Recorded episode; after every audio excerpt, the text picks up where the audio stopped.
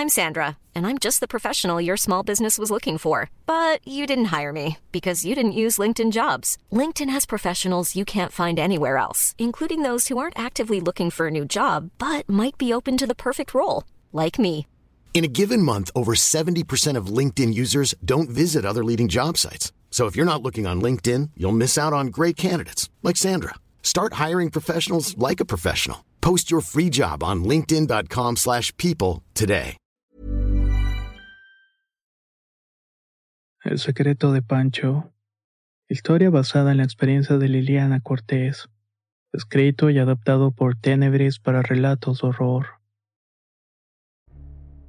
Mi nombre es Liliana, aunque todos me conocen como Lili. Vengo de un pueblo muy pequeño que se llama Puerto Ánimas. El tan pequeño que ni siquiera tenía escuela. Solo había una capilla que siempre estaba vacía, una cantina y algunas tiendas de conazupo. Como muchas otras partes, en mi pueblo también estaba el típico loquito del centro. Su nombre era Pancho y todo el mundo le tenía miedo. Su cabello estaba crecido hasta los hombros y se le hacían bolas como los perros lanudos.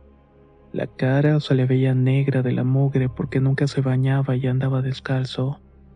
Mi abuelita decía que ya se le habían hecho callos y no le dolía cuando andaba entre las piedras o los terrenos pastosos. Nadie se acercaba a Pancho porque además de que te veía con cara de degenerado fueras hombre o mujer, también se decían muchas cosas feas de él. Por ejemplo, que te robaba la cartera si te descuidabas. O también decían que se llevaba los perros o las gallinas para comérselas. Las almas más caritativas del pueblo, como mi abuelita, a veces le daban un taco para que pasara el día, para que no se fuera a morir de hambre. Pero en general la gente le tenía más miedo que otra cosa. Pancho había sido hijo de un matrimonio de ancianos que se llamaban Lucía y Jesús. Como ya estaban grandes cuando lo tuvieron, apenas lo pudieron criar hasta que Pancho tuvo 10 años. Sus papás no tenían más parientes o eso se decía. Hasta que llegó un supuesto hermano de doña Lucía, el de ser el tío de Pancho, para quedarse en la casa con los viejitos. A veces en estos lugares la gente tiene el corazón duro y no se compadece en aventar a un menor de edad a la calle. Hay muchos niños que parecen que no tienen padres y andan de aquí para allá correteando animales y gente para hacer alguna maldad. Luego se van a sus casas y era cuando dejaban solo a Jesús. Después, quién sabe, de pronto Pancho ya no quiso juntarse con los otros muchachos.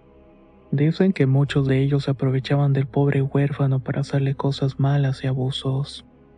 Según dice mi abuelita, eso fue parte de que se volviera loco, y luego anduviera de lujurioso le diera igual estar con hombres o mujeres.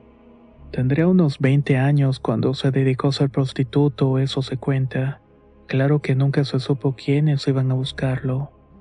Pero por algún tiempo eso le sirvió para sobrevivir. Luego se aisló en los montes y ya casi no bajaba para el pueblo. Había gente que decía que cuando iban al monte por leña a pastorear vacas o chivos, lo escuchaban rezando cosas raras que no eran hacia Dios. A mí siempre me dio cosa escuchar esos rumores porque todos coincidían en que Pancho le pedía al este Dios para no morirse. Decían que le tenía mucho miedo a la muerte. De cualquier manera, creo que Pancho hubiera sido un loco cualquiera para mí, si no fuera porque de pronto las cosas cambiaron. Y tuve la desgracia de ser testigo de una visión espantosa que aunque ya pasara más de 20 años, me sigue dando tanto horror como si lo estuviera viendo ahora mismo. En los tiempos de agua era común que los montes se llenaran de hongos silvestres. A mi mamá le gustaba mucho ir por ellos para hacernos varios guisos y sopas. Una tarde el cielo estaba lleno de nubes cargadas de lluvias. Era cerca del mediodía y mi mamá me pidió que fuera al monte para cortar hongos. Me puse unas botas de hule y me llevó un impermeable negro. Estuve juntando los hongos muy a gusto cuando la lluvia se dejó caer. No dio permiso de nada porque ni siquiera comenzó a chispear, y en cuanto cayeron las primeras gotas se vino la tormenta de lleno. Ni de chiste iba a poder llegar a mi casa porque el cerro se estaba deslavando. La corriente de agua se llevaba las piedras y hasta las ramas de los árboles. Sé que esto no debe hacerse porque es muy peligroso, pero por instinto me fui a refugiar bajo un árbol. Repito que esto no está bien porque los árboles son muy propensos a que les caigan rayos, pero gracias a Dios a mí no me pasó nada. Me quedé en el árbol esperando que pasara la lluvia, aferrándome a la bolsa de hongos que llevaba conmigo. No sé bien cuánto tiempo estuvo lloviendo así de fuerte, pero yo me imagino que fueron como unos 40 minutos o media hora. El sol no salió y las nubes negras seguían sobre el pueblo amenazando que de pronto volvería a llover. Me di cuenta que me había alejado mucho buscando los hongos, que todavía tenía que caminar un buen tramo para volver. Iba pisando con cuidado de no tropezarme con el odasal, cuando de pronto escuché unos rezos.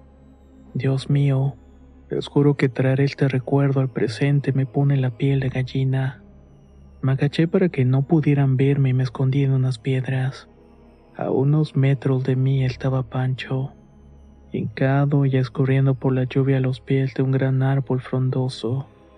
Si no estoy mal, era una parota.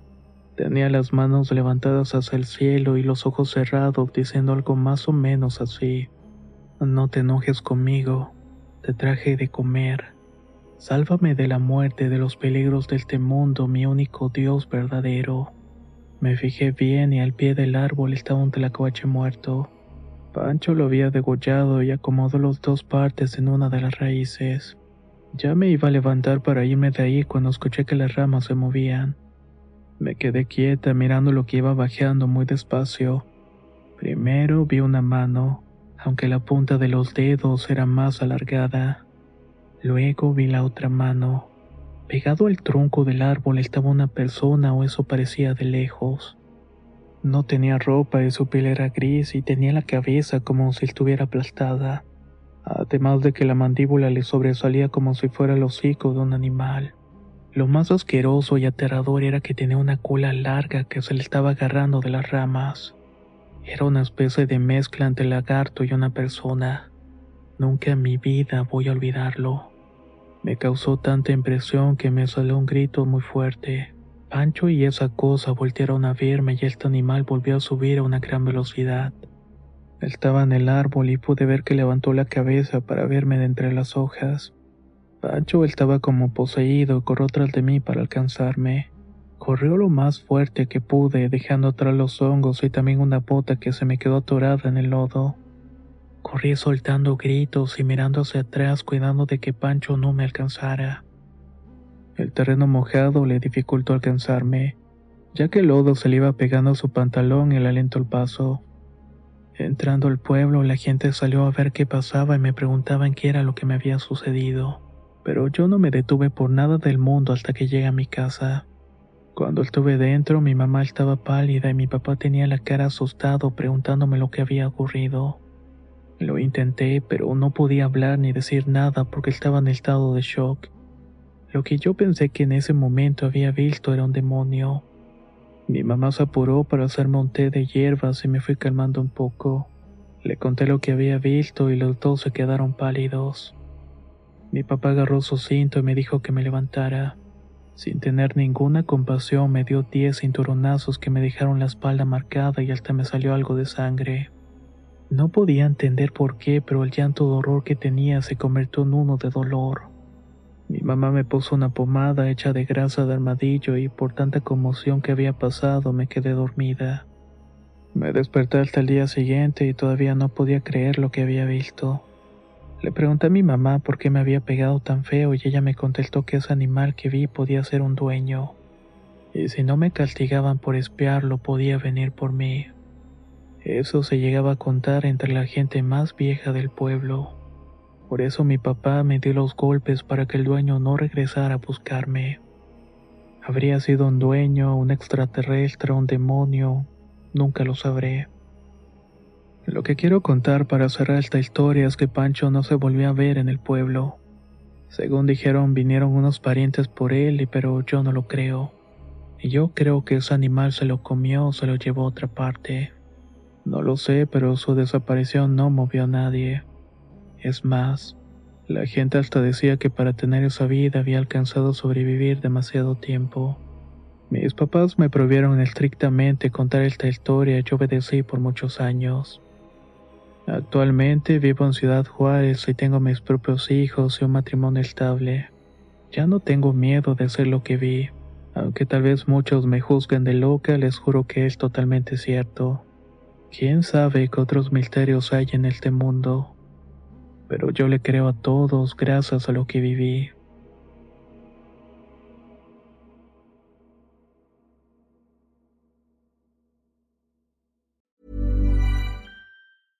How would you like to look five years younger? In a clinical study, people that had volume added with Juvederm Voluma XC in the cheeks perceived themselves as looking five years younger at six months after treatment. Look younger, feel like you. Add volume for lift and contour in the cheeks with Juvederm Voluma XC. Reverse signs of aging by adding volume to smooth laugh lines with Juvederm Volure XC. For important safety information and to find a licensed specialist, visit juvederm.com. That's J U V E D E R M.com. Not for people with severe allergic reactions, allergies to lidocaine, or the proteins used in Juvederm. Common side effects include injection site redness, swelling, pain, tenderness, firmness, lumps, bumps, bruising, discoloration, or itching. There's a risk of unintentional injection into a blood vessel, which can cause vision abnormalities, blindness, stroke, temporary scabs, or scarring. Talk to a licensed specialist to find out if it's right for you. Even when we're on a budget, we still deserve nice things. Quince is a place to scoop up stunning high end goods for 50 to 80% less than similar brands. They have buttery soft cashmere sweaters starting at $50, luxurious Italian leather bags, and so much more. Plus, Quince only works with factories that use safe, ethical, and responsible manufacturing. Get the high-end goods you'll love without the high price tag with Quince. Go to quince.com/style for free shipping and 365-day returns.